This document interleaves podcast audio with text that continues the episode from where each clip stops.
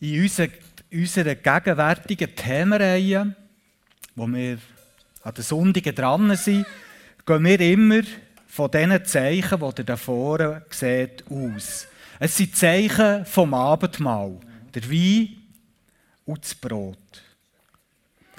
Hinter, hinter dem Wein und hinter dem Brot, hinter dem Zeichen vom Abendmahl steht unter anderem ganz ein bestimmter Gedanke.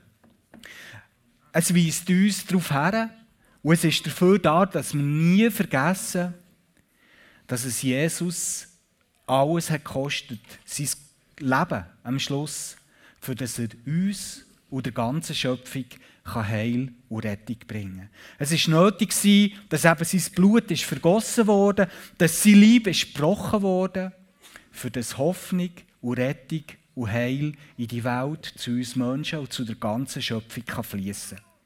Und wir haben gemerkt, jetzt an den letzten Sonntagen, so funktioniert die Welt. Wenn jemand soll nehmen kann, muss vorher jemand geben. Jesus ist eine gute Gabe für uns Menschen. Und wir haben davon gehört, dass er den Auftrag, eine gute Gabe zu sein, an die Kirche, an die Gemeinden und an die einzelnen Nachfolger von ihm hat weitergegeben. Jesus ist zurück zu seinem Vater und hat uns mit diesem Auftrag alleine gelassen oder hier zurückgelassen, dass wir wie er so eine gute Gabe sein für die Welt. Dass wir so parat sein, so wie symbolisch unser Leib zu brechen und unser Blut zu fließen, dass in dieser, in dieser Welt und in dieser Schöpfung Hoffnung einkehren kann. Und das ist sehr ein herausfordernder Gedanke, das haben wir gemerkt. Der Philipp Kohli zum Beispiel hat uns erzählt, wie er zusammen mit seiner Familie im Quartier das probiert zu leben, eine gute Gabe zu sein. Oder letzten Sonntag haben wir davon gehört, dass eine gute Gabe sein, eben etwas zu geben, bevor das jemand nehmen kann, sehr weit gehen kann. Dass es viel kostet.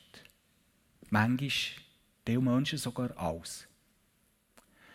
Und ich kann mir gut vorstellen, dass hier ungefähr die Hälfte, die jetzt so heute Morgen drin sind, von diesen herausfordernden Gedanken, die wir da gehört haben, ein bisschen überfordert haben gefühlt, weil sie denken, ich habe das Zeug nicht für so etwas. Das überfordert mich. So bin ich nicht gemacht mit meinen Gaben oder das, was ich habe oder so wie ich bin. Ich kann dort nichts dazu beitragen. Und wir haben heute etwas Spannendes vor. Wir möchten euch nämlich ermutigen und sagen, doch, ihr könnt sehr wohl etwas beitragen. Und allen anderen, die nicht so ticken, möchten wir so heute ein bisschen helfen, die ein bisschen besser zu verstehen, die eben das Gefühl haben, eine gute Gabe sein. Das gilt für die anderen, aber ich kann dort nichts beitragen. Das ist so ein bisschen unser Plan, den wir heute haben. Und für das spannende Thema ähm, miteinander anzugehen, haben wir heute einen interessanten Gast eingeladen. Es ist Deborah Sommer und sie kommt jetzt gerade zu mir auf die Bühne. Tut sie doch mit einem herzlichen Applaus begrüßen.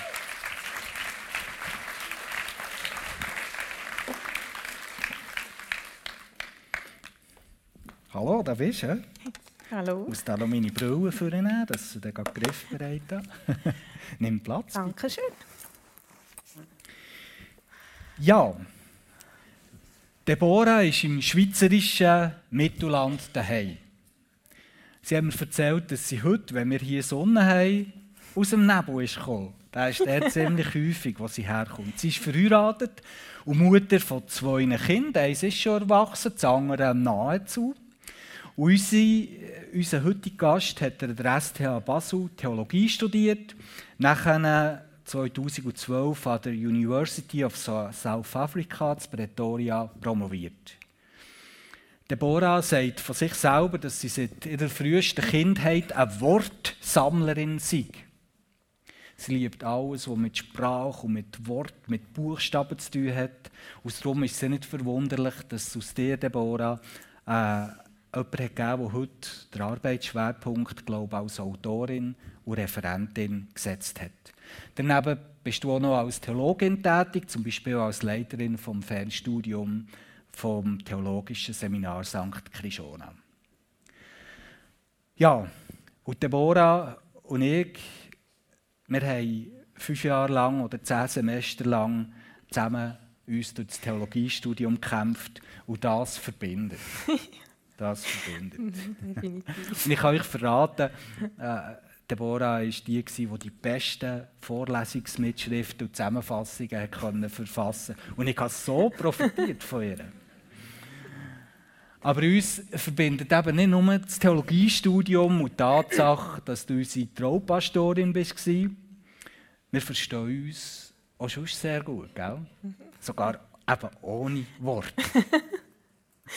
Zum Beispiel bei dir muss ich eigentlich nicht erklären, warum das so ist, dass ich in ein Restaurant reinhocken kann, zum Mittagessen, Mutterseele alleine und das genießen. Das muss ich dir nicht erklären. Gell? Überhaupt nicht. Genau. Wir zwei sind von unserer Persönlichkeit her ähnlich gestrickt.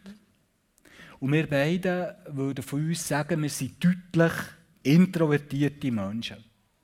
Und zu diesem Motiv hat Deborah ein spannendes Buch geschrieben und die Thematik wird uns jetzt in unserem Gespräch ein bisschen begleiten. Ja, dann wollen wir einsteigen. Uns interessiert natürlich zuerst, was ist denn das genau? Introvertiert sein oder eben das Gegenteil von dem, extrovertiert sein. In deinem Buch hast du ein schönes Bild gemalt, für das ein bisschen zu veranschaulichen. Du redest dort von U-Boot-Menschen und von Schiff-Menschen. Definier doch für uns mal zum Anfang ein bisschen die Begriffe. Introvertiert und extrovertiert beschreibt im Kern so wie ein Mensch seine Umwelt wahrnimmt und auch das innerlich verarbeitet. Also introvertiert bedeutet wörtlich nach innen gewandt und extrovertiert nach außen gewandt. Das heißt, wenn jetzt ein introvertierter Mensch etwas erlebt, tut er das ganz fest für sich allein innerlich verarbeiten. Und ein extrovertierter Mensch, der braucht andere, die er mit ihnen darüber redet und das mit anderen zusammen verarbeitet. Und darum auch so ein bisschen das Bild, oder? Also U-Boot in dem Sinn für die Introvertierten heisst, wie ich tauche ein in meine Innenwelt.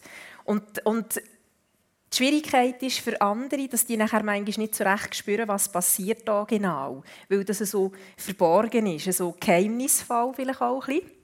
Und dann die Extrovertierten, die sind mehr auf der Oberfläche, dort spürt man gerade, wo sind die dran, man merkt gerade, man sieht das an, wie geht es denen. Und das ist so ein bisschen die Herausforderung. Und ich sage auch immer noch, im Kern ist es letztlich eine Energiefrage. Also die Frage, ähm, wo, aus was schöpfe ich meine Lebensenergie? Bei einem introvertierten Menschen ist das, wenn ich eben den Rückzug habe und in die Stille gehe. Und bei einem extrovertierten Menschen, der schöpft Energie durch das Zusammensein mit anderen Menschen, durch Impulse, die er von außen bekommt. Das ist so ganz grob mhm. die Unterscheidung. Ja. ja. Und wie ist das? Ist jeder Mensch entweder deutlich introvertiert oder deutlich extrovertiert? Oder gibt es da irgendwie auch Mischformen, so wie in der Mitte oder sonst ein bisschen äh, in die eine oder andere Richtung? Wie, wie beurteilst du das? Das hat schon der Karl Gustav Jung hat so gesagt, man muss sich das vorstellen wie eine Skala von sehr extrovertiert bis sehr introvertiert. Die Typen in Reihenform gibt es eigentlich nicht. Also sprich, die Mehrheit ist wahrscheinlich in der Mitte irgendwann. Und heute redet man ganz offiziell von drei Kategorien. Also von introvertiert, extrovertiert und in der Mitte zentrovertiert. Das heisst, die ist vom Englisch eigentlich ambivert, also wie beidseitig. Je nach Situation haben sie vielleicht Tendenz, mehr introvertiert sich zu verhalten oder mehr extrovertiert. Und gleich sagt man, hat jeder Mensch eine eindeutige Tendenz. Sogar die Zentrovertierten. Und das kann man vielleicht dann herausfinden, wenn jetzt etwas passiert in deinem Leben. Du bist herausgefordert, was machst du? Wenn du dann gerade den Impuls hast, jetzt muss ich reagieren, ich muss etwas machen, dann hast du wahrscheinlich die Tendenz extrovertiert. Und wenn du so reagierst, dass du sagst, jetzt muss ich mal zuerst in Ruhe über all das nachdenken, dann hast du wahrscheinlich die Tendenz introvertiert. Okay. Interessant. Was würdest du sagen, ist ein introvertierter Mensch, erkennt man den, wenn man ein, ein geschultes Auge hat, erkennt man den immer sofort. Gibt es so wie typische Hinweise, wo man kann sagen kann, ah ja, das ist jetzt eben so eine, so ein U-Boot? Ich selber bin sehr, sehr vorsichtig mhm. im Schubladisieren von Menschen, ja. weil man sich extrem täuschen kann. Also ich meine, wenn ich jetzt neu bin und ein Referat habe, würde auch niemand auf die Idee kommen, dass ich so introvertiert bin, wie ich eigentlich bin. Klar, wenn man selber introvertiert ist, gibt es natürlich schon gewisse Sachen, wo man andere Introvertierte ein bisschen ertappen kann, sage ich jetzt mal. Also zum Beispiel tun ja Introvertierte generell probieren, nicht zu fest Aufmerksamkeit auf sich zu lenken. Das sind also die, die vielleicht eher so äh, in der Gemeinde vielleicht hinten hocken, mehr so in einer Beobachterrolle. Das ist natürlich jetzt nicht für alle der Fall so. Oder ähm, wenn man jetzt vielleicht in einer grossen Menschenmenge ist, sind das die, die vielleicht eher manchmal am Rand sind. In Gruppen sind das vielleicht die, die eher mal einfach still sind und vielleicht eher noch verschenken, mal ein bisschen schauen zuerst. Ähm, es gibt schon so ein Sachen, wo man manchmal ein bisschen ins Gespür hat. Aber gleich sage ich immer, man sollte vorsichtig sein. Weil man sehr schnell manchmal sagt, ja, der ist sicher so, die ist sicher so. Aber weil ich vorher gesagt habe, ist letztlich die Energiefrage. Das kann nur ich selber beurteilen. Das weiss niemand anders, wie viel Kraft kostet mir zum Beispiel das Zusammensein mit anderen. Das kann ich nur für mich selber beurteilen. Genau. Also dann würde ich jetzt die Leute auf die falsche Spur schicken, weil ich, ich liebe es, jetzt vorderst zu hocken. Ja, siehst du. Also, Seit Jahren hocke ich immer ja. davor. Aber eben auf dem gleichen Platz, oder? Das ist auch so etwas. Wieso hockst du nicht mal auf einen anderen? Oh ja, da wäre ich auch so überfordert. Eben, siehst du. Das ist schon doch. Das ist eine Sache. Mir würde es jetzt äh, ganz spontan ein bisschen wundern, hier bei unserem Publikum, haben sie sich irgendwie können einordnen jetzt bei dieser Definition? Lassen wir zuerst die Extrovertierten sich ja. halten. Also. Wer von euch würde sagen, ich bin deutlich extrovertiert? Habt mal die Hand auf. Okay. Wer sagt, ich bin so in der Mitte, ich bin von beiden ein bisschen mal so, mal so? Da hat es viele. He? Und wer von euch hat den Mut, aber ihr seht, ihr seid nicht alleine, wir zwei sind ja so, Wer ist eher introvertiert? Mhm. Spannend, ja. Das denke mir eben mhm. spannend, oder? Sehr, ja. Sehr viele Leute hier mhm. haben die Hang auf, ja. beintroveriert und haben sich jetzt in deiner Beschreibung so ein bisschen als U-Boot mhm. erkannt. Okay, für euch ist der Morgen ganz besonders. Was mich noch interessiert, jetzt noch so zu der Definition, ist die Veranlagung, introvertiert introvertiert sein eher oder eher extrovertiert sein? Ist das mh, mm, einfach unser Lebensschicksal oder kann sich das im Laufe des Lebens auch noch ein bisschen verändern? Ähm, und ist es wichtig für eine Person, das möchte ich auch noch wissen, dass sie auch probiert, mal so ein bisschen im Gegenteil von, von ihrem Persönlichkeitsstil auch ein bisschen sich auszuprobieren. Was würdest du da sagen? Also man sagt ja, es ist ein angeborenes Persönlichkeitsmerkmal. Und im Grunde genommen ist es ja so, das hat auch schon der Jung gesagt, er hat wie gesagt, es gibt wie eine bevorzugte Nische. Also es gibt quasi auf dieser Skala einen Platz, wo es dir besonders gut geht. Du kannst dich aber komplett anders verhalten. Also ich könnte jetzt zum Beispiel einen Beruf wählen, das machen einige auch Introvertierte, wo du vor allem extrovertiert musst agieren, wo du viel mit Menschen zusammen bist, wo du viele Sachen so musst machen und Theoretisch kannst du das machen, aber es ist immer wieder die Frage am Schluss der Balance. Irgendwann musst du schauen, dass du genug Zeit in deiner bevorzugten Nische hast. Du hast gesagt, Lebensschicksal. Das ist natürlich so ein bisschen pessimistisch formuliert. Sage ich. Das kannst du auch sagen, es ist äh, vielleicht mehr eine Lebensaufgabe oder so. Ähm, mir hat, ich habe gerade letzte Woche jemanden getroffen, wir waren so im Gespräch gewesen, und das ist mir nicht das erste Mal, dass mir das passiert, dass jemand sagt, ja, früher bin ich auch mal introvertiert gewesen. Mhm. Und dieser Satz macht mich immer ein bisschen skeptisch. Weil ich bin der Überzeugung, wenn du introvertiert geboren wirst, stirbst du auch introvertiert. Ich glaube, dort gibt es manchmal Verwechslungen, dass du vielleicht denkst, ich war früher so schüch, also quasi sprich introvertiert, und jetzt bin ich eben extrovertiert worden. Und das ist nicht das Ziel, das ist gar nicht das Ziel. Das Ziel ist, dass du lernst, in deiner Persönlichkeitseigenschaft zu reifen, sage ich jetzt mal. Und genau dort, finde ich, ist das, was du am Schluss hast gefragt elementar.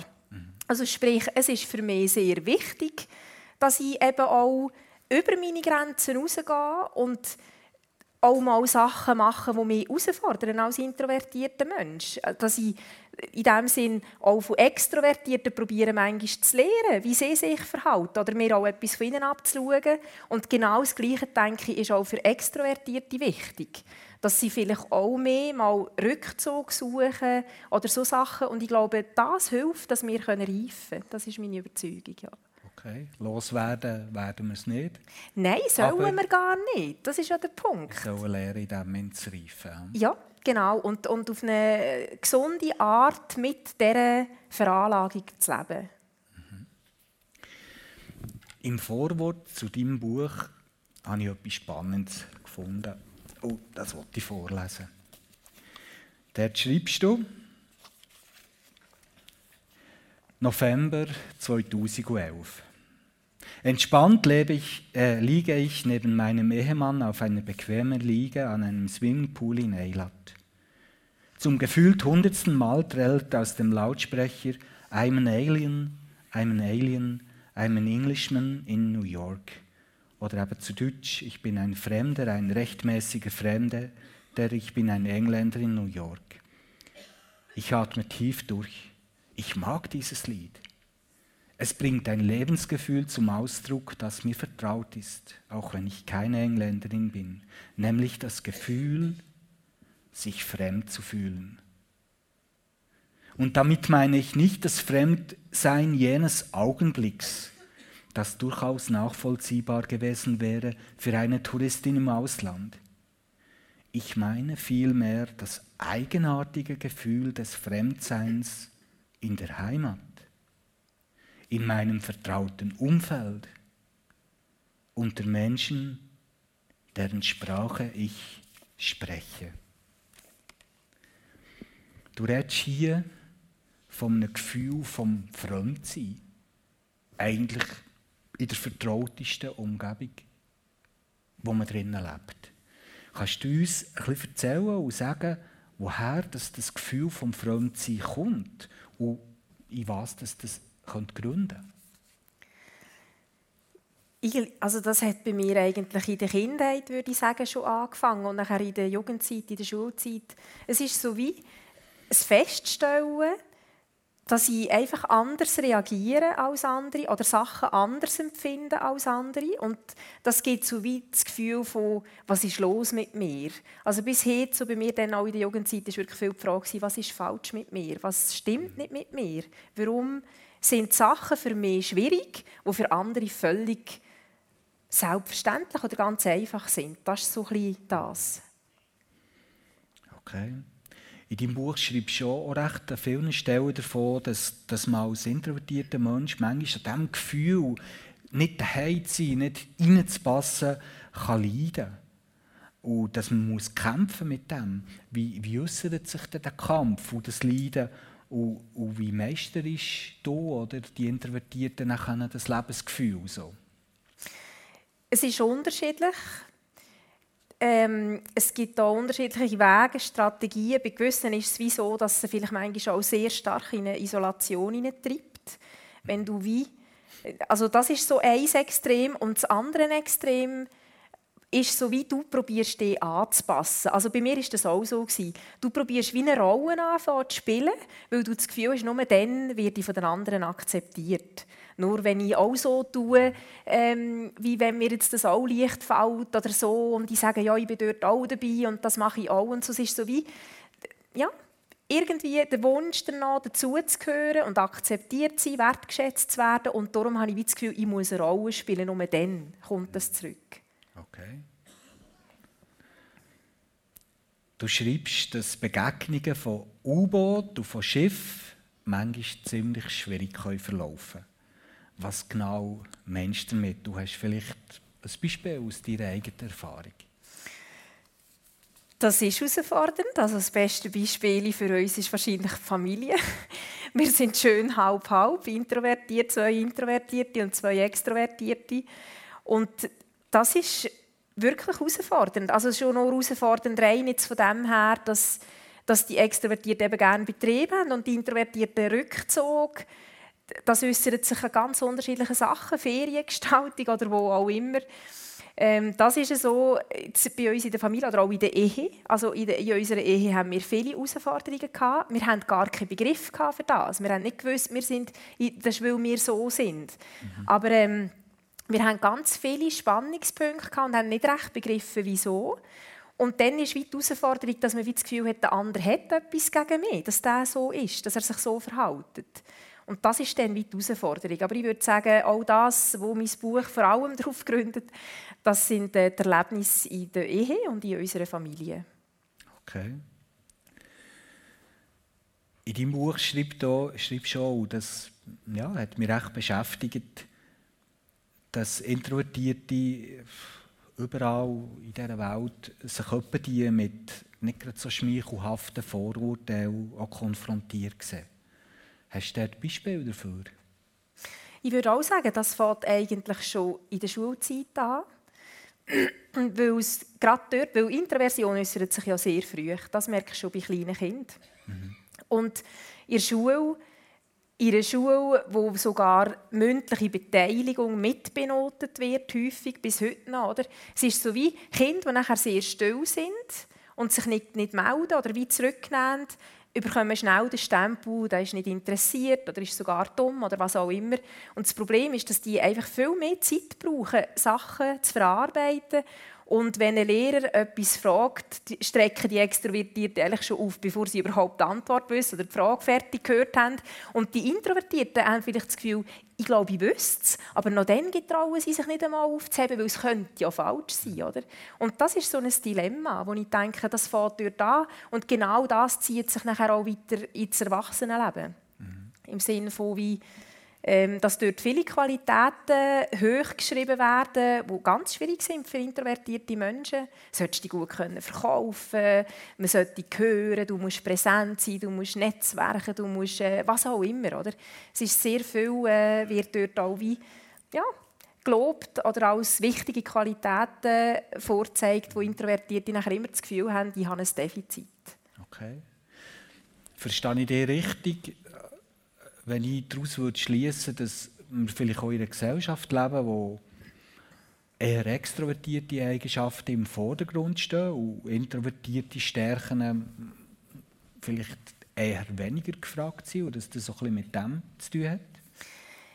Es ist, ich würde sagen, es ist so. Es ist aber auch ein, ein Wandel, weil man anfängt, die Sachen thematisieren, immer mehr auch auf Firmenebene, in der Wirtschaft. Aber es ist ganz klar, das sagt man so, dass jetzt über viele Jahre, Jahrzehnte extrovertierte Qualitäten sehr viel besser und wichtiger sind angeschaut worden. Und das hat es für introvertierte Menschen sehr erschwert, auch in der Arbeitswelt, irgendwo äh, ja, sich überhaupt bemerkbar zu machen. Oder sie fallen eigentlich gar nicht auf und können so gar nicht mitheben mit dieser extrovertierten Art. Und das ist eine Herausforderung.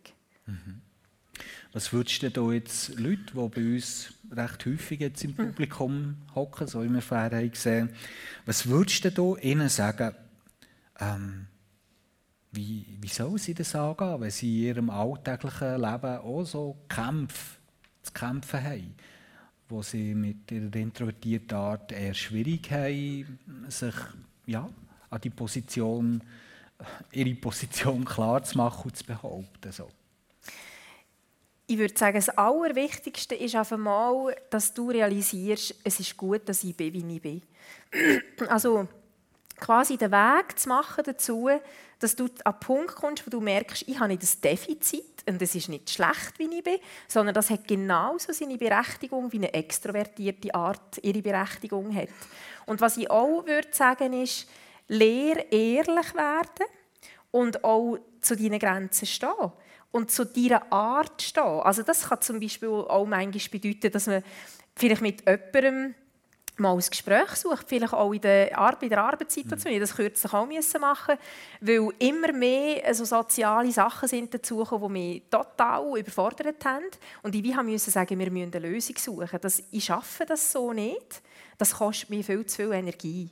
Weil letztendlich ist auch ein Arbeitgeber daran interessiert, dass du deine Energie zu einem guten Zweck kannst quasi einbringen und das Ziel erreichst. Oder? Okay. Und darum würde ich Mut machen, auch über das zu reden und einfach zu sagen, schau, ich bin so, so wie vielleicht Rechts- oder Linkshänder. Ich bin einfach so. Ich kann probieren, da entgegenzukommen, aber ich brauche vielleicht auch Verständnis, dass ich vielleicht nicht an jedem Treffen dort dabei bin oder was auch immer. Das, das, aber wie aufhören, sich entschuldigen, dass man so ist. Okay. Sondern wie sagen, es ist ein Geschenk, Gott hat mich so wollen und das ist gut so. Das klingt einleuchtend. Vielleicht noch etwas anderes. Was würdest du jetzt ähm, eher extrovertierten Leuten hier im Publikum mitgeben, so als ganz kurze Gebrauchsanweisung, wenn sie sich etwa die mal an einen Introvertierten reiben? Ja, das ist natürlich immer schwierig. also, ich denke, es lohnt sich auch für, äh, für extrovertierte Menschen, dass sie wie genauer hinschauen. Oder dass sie vielleicht wie lernen, sich auch mal zurücknehmen und wirklich sich einzulassen auf introvertierte Menschen. Weil ich den Extrovertierten auch sagen auch sie sind ergänzungsbedürftig. Und sie können eigentlich ganz viel lernen und auch profitieren von introvertierten Menschen. Gerade so vielleicht an Tiefgang oder was auch immer. Ähm, und dort, glaube ich, müssen Extrovertierte aufpassen, dass sie Introvertierte nicht einfach übergehen oder überschauen, sondern dass sie bewusst hinschauen und sagen, ich möchte mir Zeit nehmen und mich auf einen Menschen einlassen. Mhm. Okay. Wir haben es vorhin schon ein bisschen angesprochen. Ähm, wir haben heute Kinder gesegnet, dass sie bei uns in der FG tun, auch viele Familien daheim mit Kind. Und, ähm, ich weiß das von mir selber. Ich, in meiner Lehrerausbildung habe ich daran gelitten, dass ich gelehrt wurde, Frontalunterricht ist nichts. Gruppenarbeiten oder Wochenpläne sind das, was super ist. Und dass ich das umsetzen als Lehrer. Und ich habe gemerkt, ich gehe gegangen. Ich hasse Gruppenarbeiten. Und ich liebe Frontalunterricht. Ja. Und ähm, jetzt, äh, mit unseren Kindern habe ich so wie das Gefühl, Tendenz ist noch immer in dieser, in dieser Richtung, dass die Schule, so wie ich es erfahre, sehr auf extrovertierte Fähigkeiten ähm, aus ist. Wie, wie können wir unsere introvertierten Kinder unterstützen in der Schule? Das ist auch vielschichtig, denke ich. Aber das Wichtigste, glaube ich, ist mit dem Kind im Gespräch sein. Das Beste, sei es vielleicht noch weiter vorangesetzt, ist, wie, dass ich als Elternteil mich damit auseinandersetze, meinem Kind auch ein Stück weit vorleben kann, das ist nichts Schlechtes. Und mit dem Kind wirklich im Gespräch sein und wie sagen, es ist unterschiedlich, weil der Punkt ist, man kann ja das Schulsystem nicht einfach ändern. Und das ist auch gar nicht der Sinn. Also in dem Sinn, klar, dort würde ich auch probieren, heute vielleicht mit dem Wissen, das ich heute habe, würde ich vielleicht auch mal eher irgendwie probieren, etwas vielleicht einzufließen oder wie zu sagen, macht doch mehr optional, das ist heute sowieso gern gehört und gesehen. Also auf alle möglichen Sachen Warum nicht beides? Warum nicht gewisse eine Einzelarbeit machen, während andere können eine Gruppenarbeit machen Das fände ich das Ideale. Aber gleich einfach das eigene Kind ähm, wie einfach auch darin bestärken, dass es darf zu sich stehen, wie es ist und auch den Rückzug schenken, wenn es introvertiert ist und wie probieren wenigstens daheim auch einen Ort zu schaffen, wo sich ein Kind angenommen fühlt, so wie es ist. Weil es gerade in der Schule nachher viel den Eindruck hat, irgendwie passe ich dort nicht oder es passt der Lehrer nicht, wie ich bin oder so. Mhm. Okay. Zum Schluss möchte ich noch so einen Themenkreis ansprechen, wo ich glaube auch in der, in der Literatur, in deinem Buch, du etwas Neues aufnimmst oder vor allem einen Schwerpunkt setzt, in dem, dass du auch ein bisschen heranschaust, ähm, und den Bezug herstellst zum, zum Christsein. Im Vorwort schreibst du dort etwas, das mich sehr angesprochen hat. Ich möchte es vorlesen. Als besonders beklemmend erlebe ich es, wenn mich das Gefühl des Fremdseins in meiner geistlichen Heimat beschleicht. Damit meine ich die christliche Gemeinschaft, der ich angehöre, in meinem Fall eine Schweizer Freikirche. Geistliche Heimat steht dabei nicht selten austauschbar für die wirklichkeitsferne Vorstellung einer geistlichen Großfamilie, in der Glaubensgeschwister allen Unterschieden und Meinungsverschiedenheiten zum Trotz harmonisch miteinander umgehen. Das Gefühl der Fremdheit im Kontext der christlichen Kirche rührt nicht zuletzt daher, dass Gemeinschaft als einer der wichtigsten Werte deklariert wird. Doch, was ist, wenn mir Gemeinschaft schwerfällt? Wenn mich die Begegnung mit anderen Menschen unglaublich viel Kraft kostet, wenn ich mich unsicher und unwohl fühle unter vielen Menschen, selbst wenn sie mir mehrheitlich vertraut sind, wenn es mich überfordert, neue Kontakte zu knüpfen und bestehende zu pflegen. Macht mich das zu einem ungeistlichen Menschen? Stimmt etwas nicht mit mir?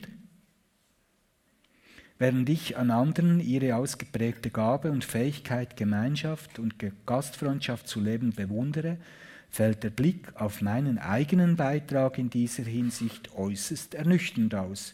Gaben wie Kontaktfähigkeit und Gastfreundschaft, die prototypmäßig als Markenzeichen einer frommen Christin gelten, scheinen in meinem Fall irgendwie vergessen worden zu sein.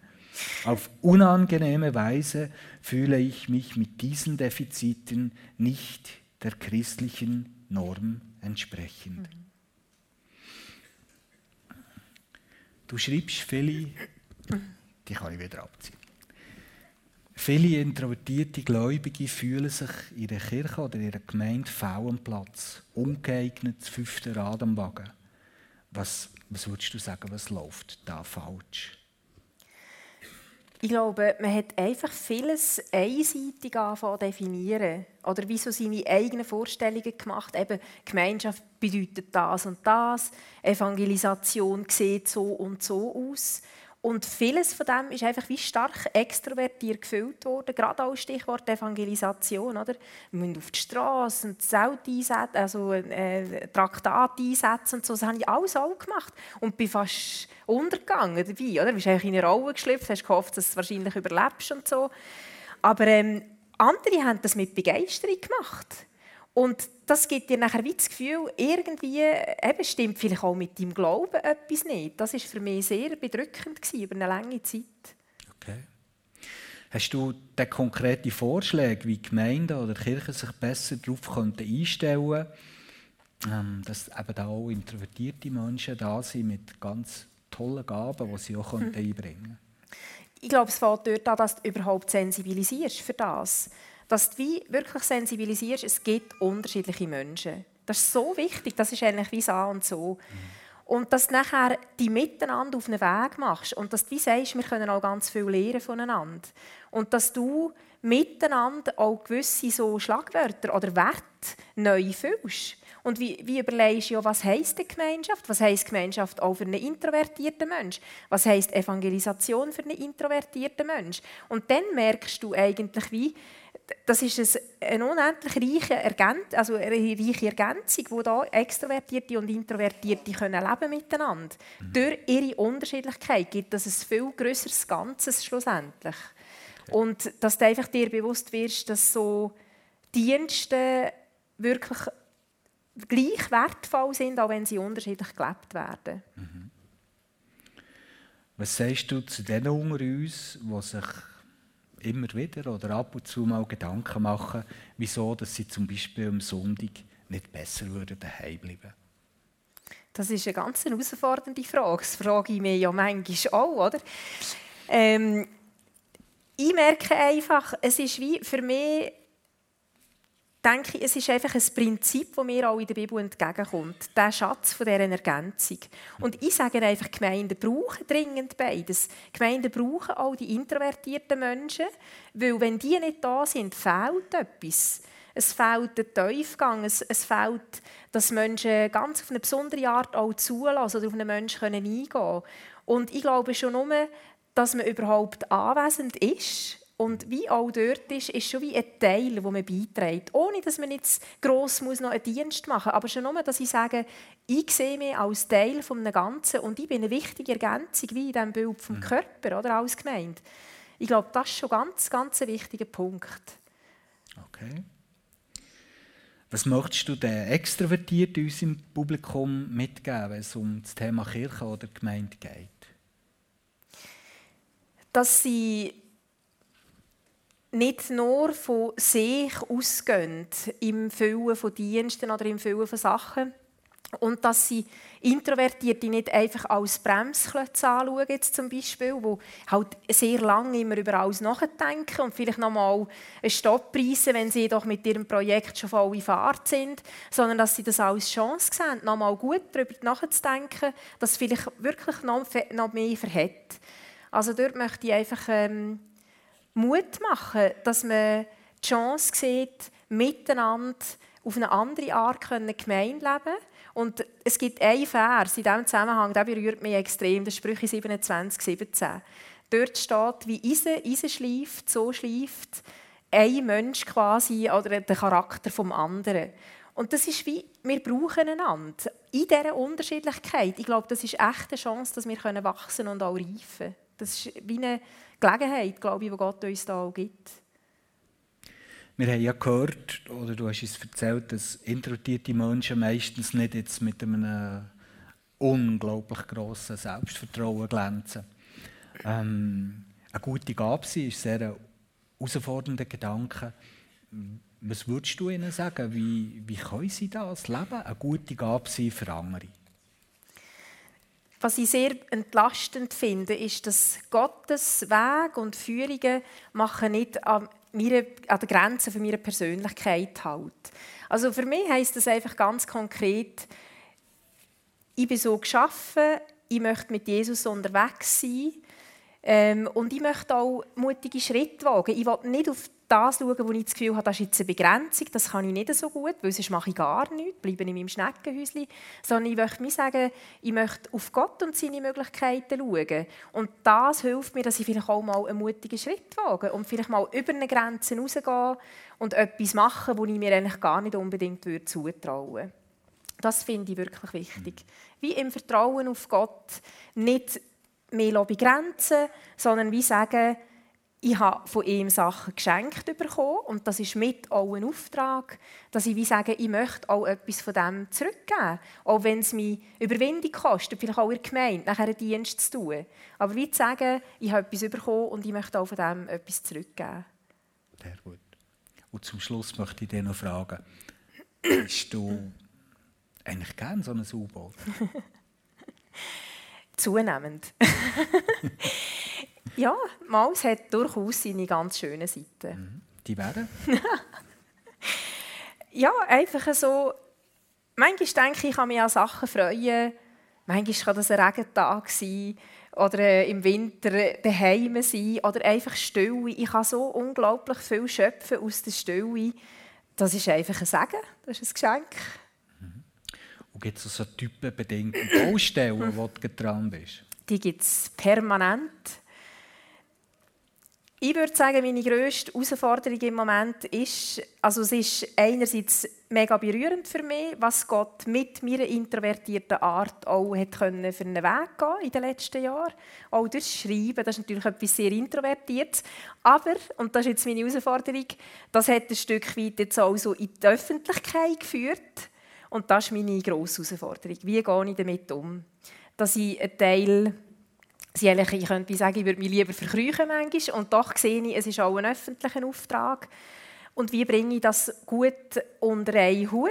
Auch, dass es meiner Familie gut geht, dass es uns gut geht. Weil wenn ich dann zu sehr eben öffentlich bin, zu lang, dann werde ich wieder ein ungenießbar für die Familie. Dann wissen sie, jetzt brauche ich wieder Rückzug. Und da irgendwie eine gesunde Balance zu finden, das ist meine Herausforderung.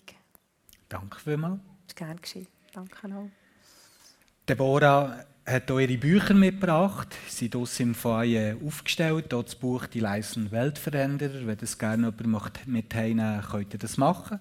Deborah ist schon draußen. Wenn ihr noch Fragen habt oder wenn ihr das Buch möchtet, signieren von ihr, macht sie das gerne. Also nutzt die Gelegenheit, wenn ihr noch mehr möchtet wissen oder mit der Deborah ins Gespräch kommen, nach dem Gottesdienst ist die Zeit dafür. Und dann danken dir herzlich, dass du uns hast einen Einblick gegeben in, in die Unterwasserwelt und wie man sich dort verha äh, verhält. Und dann möchte ich dich verabschieden hier von der Bühne. Gell? Das ist gerne geschehen.